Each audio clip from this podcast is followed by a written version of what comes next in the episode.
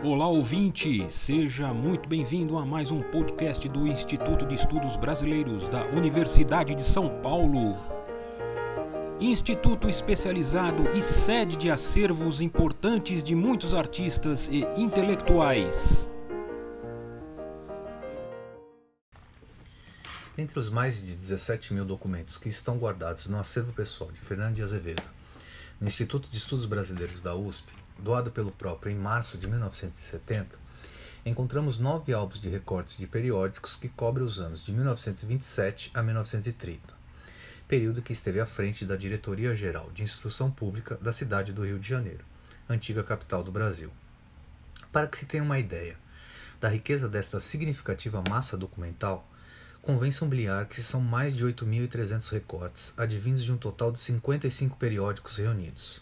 A Pátria, Jornal do Comércio, Correio da Manhã, Jornal do Brasil, A Noite, O País, O Globo, Gazeta de Notícias, O Estado de São Paulo, para ficarmos em alguns exemplos. Como se nota, são muitas possibilidades interpretativas que podem emergir a partir do trabalho com essa documentação. Para este momento, optei por concentrar as atenções num conjunto de notícias publicado por jornais cariocas do período que se faz presente nos álbuns de recortes analisando alguns dos esforços que foram mobilizados pela Diretoria-Geral de Instrução Pública para a legitimação daquela que se constituiu como uma das primeiras medidas encampadas pela gestão de Fernando de Azevedo, o recenseamento escolar. Frente a esse propósito, de largada, importa realçar que a década de 1920 foi um período marcado por debates sobre as funções que deveriam ser desempenhadas pelo ensino primário na cidade do Rio de Janeiro com o objetivo de estender o alcance dos saberes e práticas escolares para toda a população infantil, teve lugar no campo educacional uma ressignificação de muitos preceitos que já vinham sendo enunciados, pelo menos, desde o último quartel do século XIX. Nessa direção, a centralidade na criança, a inculcação e divulgação de condutas higiênicas, a valorização da observação, da curiosidade e da intuição dos alunos, por exemplo, foram empregadas como estratégias para a construção de um lugar de legitimação social para o denominado movimento da escola nova. Foi nessa arena social, atravessada por embates educacionais e políticos, que em 17 de janeiro de 1927, Fernando de Azevedo tomou posse como diretor-geral da Instrução Pública, permanecendo neste cargo até 24 de outubro de 1930. Sua gestão, acompanhando e acirrando muito daqueles pontos entoados pela renovação escolar, procurou insistir na necessidade de que as crianças ocupassem uma posição ativa no processo de aprendizagem. Desse modo, não só deviam ser toleradas, em certo sentido, as curiosidades, as brincadeiras, olhares, experiências, questionamentos infantis, como principalmente estimulados. Contudo, para Fernando de Azevedo e outros daqueles que se intitulavam como renovadores, a implantação desses saberes e práticas no interior dos estabelecimentos de ensino apresentava-se apenas como uma dimensão a ser alcançada. Outro fator, e muito mais importante, era aquele que se relacionava à extensão das influências benéficas advindas das práticas de escolarização do social. A aposta passava pela difusão de que era enfatizado cotidianamente nos espaços e tempos educativos entre os familiares, responsáveis, localidades próximas às escolas. Para essa extensão do processo formativo, foram retomadas circunstâncias escolares que já vinham sendo empregadas como oportunidades para despertar o interesse e convidar a população a refletir sobre os comportamentos e condutas, disciplina, higiene, moderação, postura, trabalhados no dia a dia em sala de aula. Dentre estas, as excursões aos campos e fazendas, jardins públicos, as visitas a museus e fábricas, as demonstrações de exercícios físicos, foram reconvertidas e realçadas como espetáculos educacionais que invadiam o ambiente urbano com o objetivo de disseminar as benesses da intervenção educacional. É justamente para indiciar essa invasão das circunstâncias escolares à cidade que se torna interessante projetar luzes para alguns questionamentos e polêmicas que antecederam a realização, acompanharam a execução e permaneceram após a concretização do aludido recenseamento escolar de 1927, que podem ser acompanhados a partir dos recortes que se encontram reunidos nos álbuns guardados no acervo Fernando de Azevedo e IEB USP. A esse respeito, de início, convém iluminar a seguinte matéria veiculada pelo jornal Carioca Notícia, em 20 de março de 1927. Abre aspas. A Diretoria-Geral de Estatística organizou em setembro de 1920 um serviço de recenseamento perfeito e minucioso por zonas urbana, suburbana e marítima, por distrito, nacionalidade, idade, profissão, estado civil. De 1920 para cá, baseada na medida anual, a Diretoria Geral de Estatística vem fazendo os seus cálculos que muito se aproximam da realidade. Com esta digressão, queremos mostrar que esse aparatoso recenseamento escolar poderia ser feito nas mesmas condições, sem tantas despesas e trabalhos evitáveis. Fecha aspas. Percebe-se que o tom crítico ao recenseamento escolar concentrou-se principalmente no dispêndio supérfluo de forças e verbas. Afinal, acompanhando a linha argumentativa defendida pelo responsável pela escrita, bastaria prosseguir com a atualização anual que já vinha sendo concretizada em relação aos índices alcançados pela Diretoria Geral de Estatística em 1920, sob coordenação do demógrafo sanitarista Bulhões de Carvalho, para se chegar até as informações ansiadas para o ano de 1927.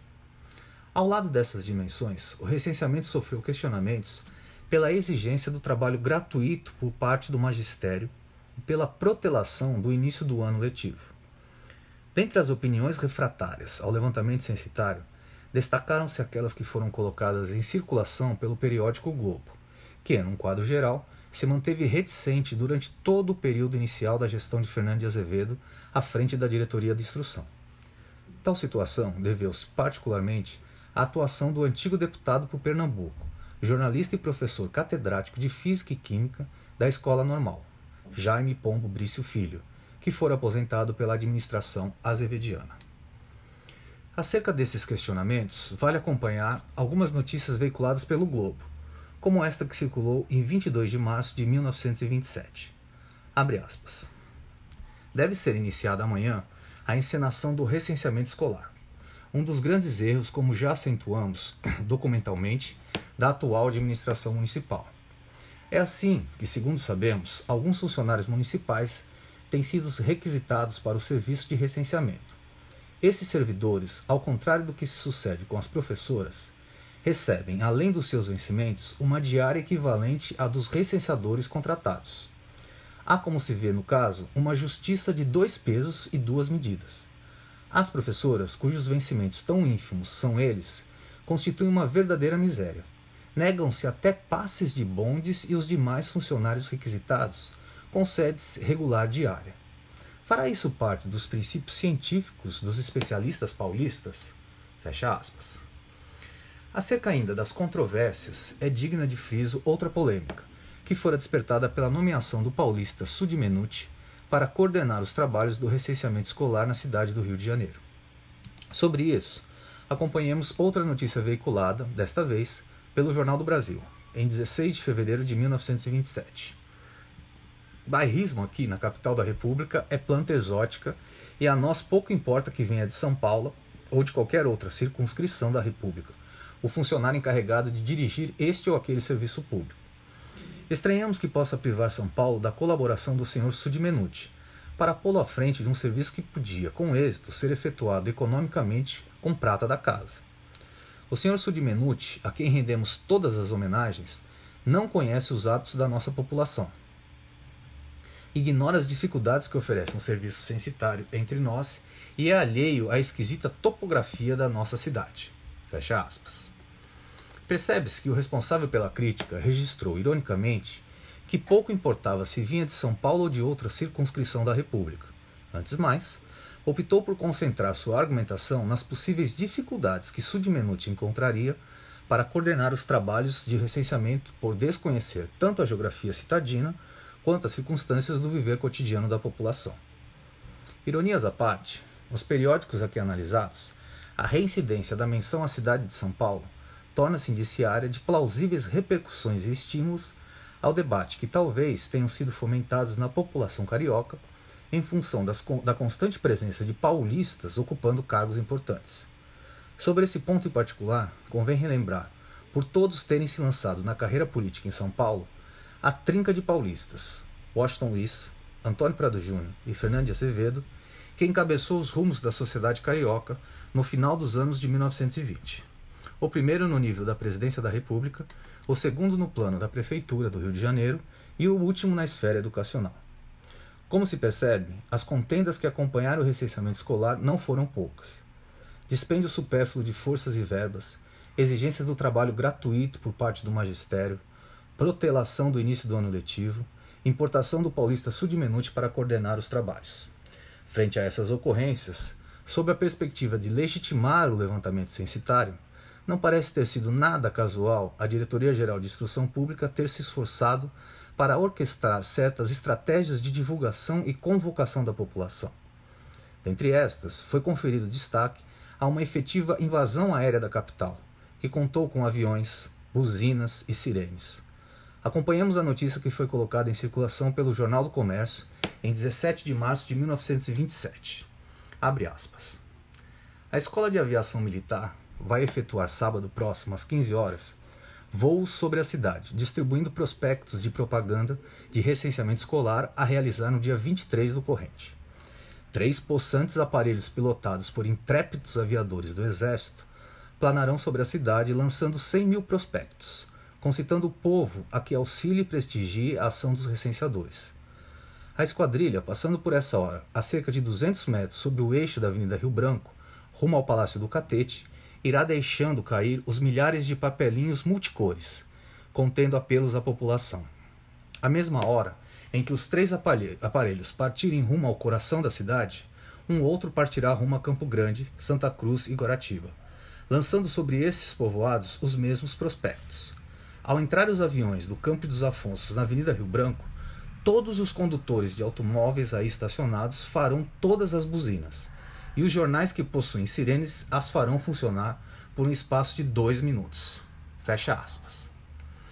As passagens acima transcritas são sugestivas, enquanto indícios, da conotação pressuposta por parte dos organizadores do recenseamento de que, frente às controvérsias e contestações que antecederam e acompanharam a sua execução, um dos primeiros passos para o seu bom andamento consistiria num esforço para se conscientizar a população sobre a sua importância.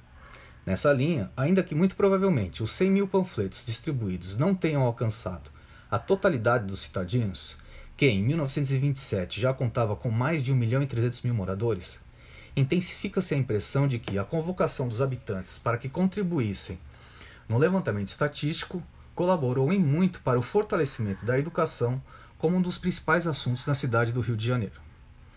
Aviões sobrevoando as diferentes zonas da cidade, bombardeio de 100 mil panfletos conclamando a população a colaborar com os trabalhos dos recenseadores, buzinaços e sirenes.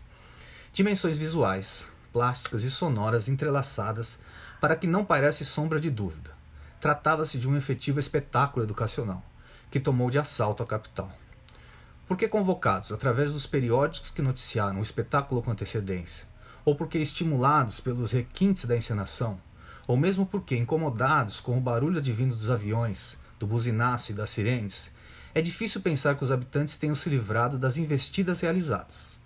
E mesmo os que conseguiram tal proeza, não é menos improvável que tenham se livrado com sucesso também dos comentários, rememorações, bate-papos, conversas, críticas e impressões do grande dia.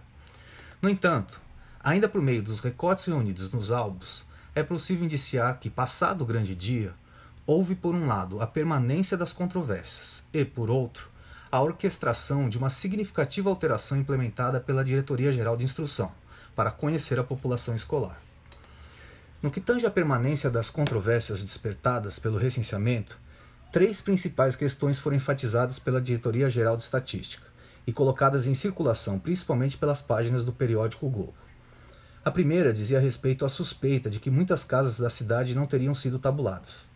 A segunda relacionava-se à crítica ao período em que fora realizado o levantamento, posto que muitas famílias teriam viajado para o interior do país em férias, a fim de evitarem as altas temperaturas dos três primeiros meses do ano na cidade do Rio de Janeiro. Finalmente, a terceira referia-se às diferenças entre as estimativas da Diretoria-Geral de Estatística para o ano de 1927, a partir das atualizações do recenseamento que realizaram em 1920. No que toca à significativa alteração implementada pela Diretoria-Geral de Instrução para conhecer a população escolar, a alusão é para o artigo 87, parágrafo 2 e para o artigo 93 presentes no Decreto do Ensino de 1928. Por essas determinações, com o objetivo de reafirmar a obrigatoriedade escolar do ensino primário, investia-se novamente, como havia sido instituído na segunda metade do século XIX, no dispositivo da multa pecuniária aos pais, tutores, responsáveis e patrões que não matriculassem ou controlassem a frequência das crianças às escolas.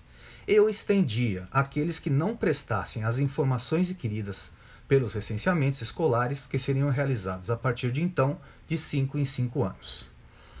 Ao regulamentar a extensão do dispositivo da multa pecuniária àqueles que se recusassem a participar dos periódicos recenseamentos escolares, a Diretoria-Geral de Instrução apostava numa significativa alteração em relação às estratégias adotadas para o mapeamento, fiscalização e controle da população infantil em idade escolar. Afinal, já não se tratava mais de prestigiar ações que ansiassem sensibilizar, despertar o interesse e conclamar a população para que voluntariamente colaborasse com os levantamentos.